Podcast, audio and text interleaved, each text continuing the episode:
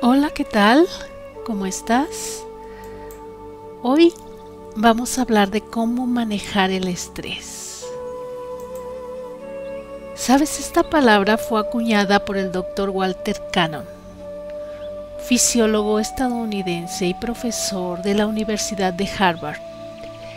Él desarrolló mucha investigación relacionada con la psicobiología de las emociones con la finalidad de entender cómo las emociones alteran el estado de salud de una persona.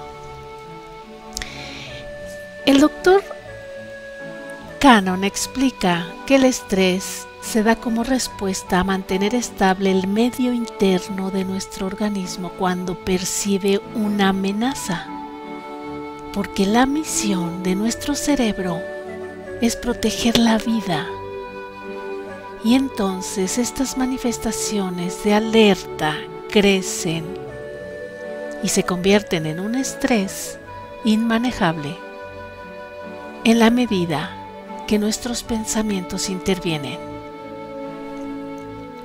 Ahora bien, déjame decirte que como la generalidad de los temas humanos, el estrés no es totalmente negativo porque es un mecanismo esencial de supervivencia. Lo que sí es real es que el no manejar el estrés o no tenerlo en cuenta afecta tu salud física y mental. Cuando el estrés se convierte en algo indeseable o perjudicial, yo creo que la respuesta está en cada uno de nosotros. Si tienes insomnio, padeces de gastritis o simplemente gripas constantes, por decirlo menos, debes darte cuenta que es muy probable que tus niveles de estrés te están rebasando. Y no depende de las circunstancias que estás, que estás viviendo, depende de tu estado emocional, porque tu imaginación genera pensamientos y estos a su vez dan lugar a sentimientos que transforman los procesos fisiológicos y se convierten en emociones. ¿Sabes? Esto es liberador, porque existe entonces en cada uno de nosotros un enorme potencial para manejar el estrés a través de nuestros pensamientos y emociones. Ahora bien, si consideramos que el estrés es un mecanismo de defensa del organismo, debemos entender que todos los mecanismos van a fallar en algún momento. Y con más razón si no se les da el mantenimiento que requieren, o bien si se les somete a trabajo por encima de su capacidad. ¿Cómo sé que puedo acumular el estrés? Cuando no te ocupas de tus pensamientos y de tu estado emocional, te invito a darte cuenta.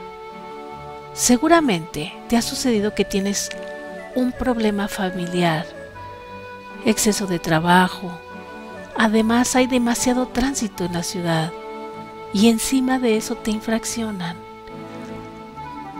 es muy probable que una situación así te lleve a acumular el estrés.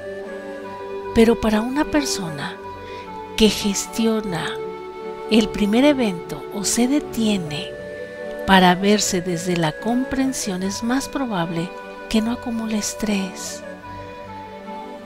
Lo que existe afuera es una realidad y cada uno de nosotros la interpretamos y le damos la dimensión para algo muchas veces para justificar nuestro estado de ánimo. Date cuenta que una persona, aún con baja actividad, también padece estrés debido a sus pensamientos y a la interpretación de sus realidades. De manera que el exceso de actividad no es la que te genera el estrés, es tu estado emocional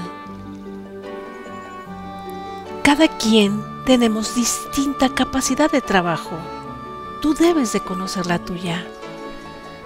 Te invito a valorar tu salud física a través de tu salud mental. El ejercicio en automático te lleva a un estado emocional favorable, relajado, optimista.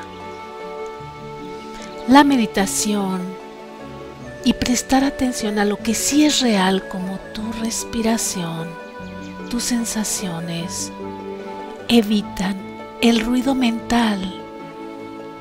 Procura practicar el aquí y el ahora.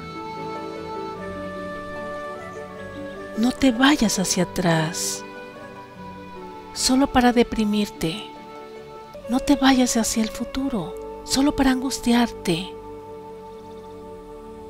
Aprende a expresar tus emociones en un grupo terapéutico o bien con amigos. Deja el ego y pide ayuda. Eso facilita la gestión de las emociones. Te invito a silenciar el ruido interno porque da lugar a escuchar las notas musicales que están dentro de ti con armonía también funciona llevar un diario. Escribir lo que te pasa es una catarsis. Te permite hablar desde tu ser, desde tus pensamientos, sentimientos. Y con la práctica llegarás a ser un ser autorreflexivo y encontrarás las respuestas. La persona que lleva un diario es más fácil expresar sus emociones orales. También amplía su vocabulario, también identifica lo que le pasa. El practicar el aquí y el ahora desahoga a una persona y más cuando lo escribe. El cuerpo siente lo que pasa. El cuerpo se favorece con el cambio. Solo encuentra la forma de mantenimiento a tu mecanismo de defensa. Yo soy Blanca Mansa y te invito a visitar nuestro blog como vivir en plenitud.mx. Dale like a nuestros audios. Te ayudamos a manejar el estrés. Muchísimas gracias.